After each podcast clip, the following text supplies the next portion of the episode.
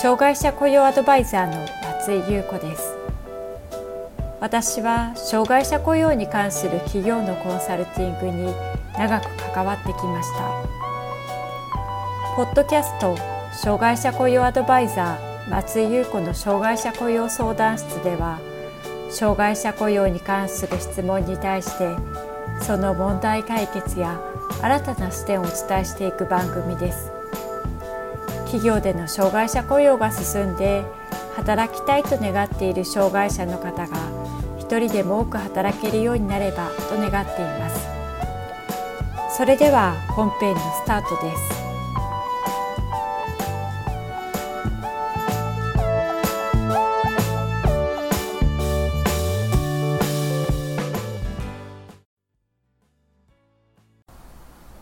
障害者雇用アドバイザーの松井優子です。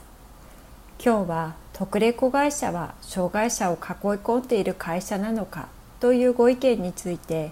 一緒に考えていきたいと思います。まず特例子会社とはどのようなものなのでしょうか。日本の障害者雇用は障害者雇用促進法に基づいて進められています。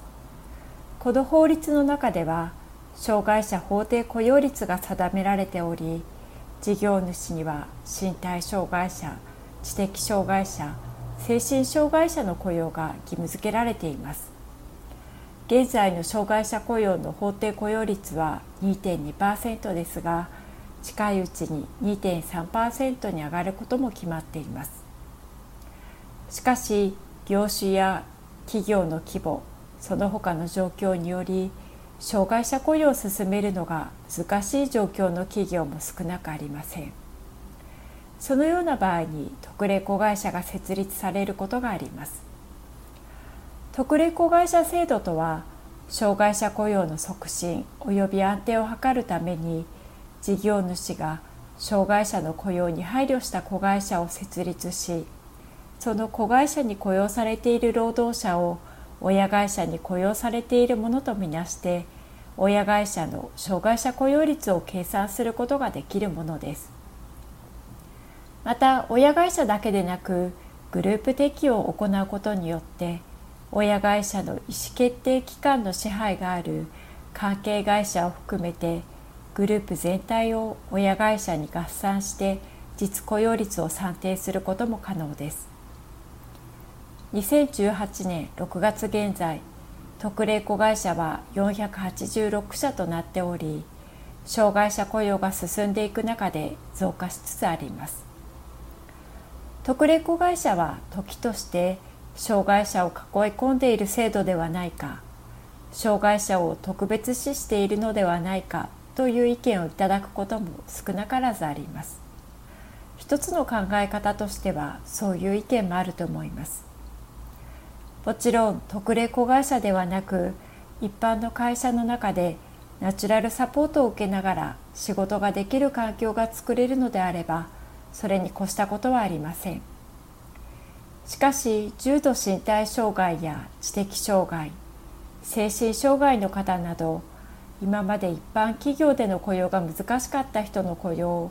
特例子会社が推進していることも事実です。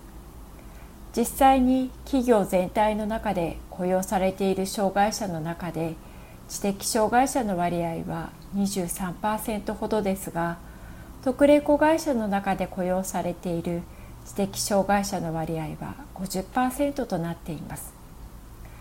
知的障害者雇用率の実績という点で特例子会社の貢献度が高いことがわかります。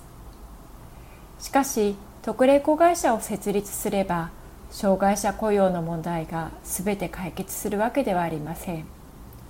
障害者雇用に関する情報発信をしていると特例子会社の設立に関するお問い合わせをいただくことがあります。やり取りしている中で特例子会社を作れば障害者雇用が全て解決されると過大な期待をしているように感じることがしばしばあります。特例子会社を作るということは会社として独立した組織運営をしていくことが必要となってきます。特例子会社を立ち上げること自体は手続きを踏めば難しいことではありませんが組織として運営し続けること会社としてプロフィットをどのように上げていくのかを考え実行すること安定的に経営していくことが求められこれらは付け焼き場的な対応ではうまくいきません。また特例子会社と一言で言っても障害者雇用を促進するという目的は共通するもののさまざまな特例子会社があります。親会社の考え方やその他の環境状況によって大きく異なりますし特例子会社を設立する際には長期的な視点を持ち特例子会社を設立することが適しているのかどうかを慎重に検討する必要があります特例子会社を設立したからといって障害者雇用の課題が全て解決するわけではありませんし実際に特例子会社設立後の組織運営は大変なことも少なくありません。とはいえ特例子会社は親会社の意向が大きく反映される組織ですがその中でももちろん親会社との意思疎通を上手に図りながら特例子会社を運営している会社もたくさんあります。企業が特例子会社を作るメリットやデメリットにはどのようなものがあるのでしょうか。例えば設備投資が効率よく行えるため重度障害者に合わせた職域の整備が可能であることや業務コストを集中させること障害者を雇用する事業主に対する助成金が利用できること親会社と切り離した独自の制度設計や運用が可能になること会社のイメージ向上などが挙げられます。また障害者にとっても障害特性に配慮した仕事が確保されている。就労上の職場環境が整っている。一般的な職場よりも障害に対する理解のあるスタッフや中には専門職が配置されているなどのメリットがあります。また障害に関する知識や理解を持つスタッフから仕事や生活への指導が行われることが多いので彼らの持っている能力をさらに引き出す可能性が広がっているとも言えます。一方で特例子会社ができたことで親会社の障害者雇用の意識が薄れること特例子会社自体の業務のバリエーションが少ないためにキャリア形成が難しいなどのデメリットも見られます。一般的なメリットやデメリットについて見てきました。特例子会社は障害者雇用を進めていく上で役立つ一方でマイナスの面もあり特例子会社を設立する際には長期的な視点を持ち慎重に検討していくことが大切です。また特例子会社を設立することが合っているのかどうかはそれぞれの企業の考え方があると思いますし状況も異なりますので今挙げたような点を考慮しながら検討していただければと思います。本日の障害者雇用相談室以上になります。聞いてくださってありがとうございました。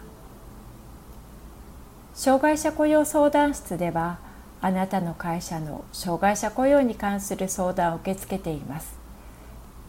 こんなことが聞きたいというテーマや内容がありましたら障害者雇用 .com のホームページにあるアドレスへお寄せください。お待ちしております。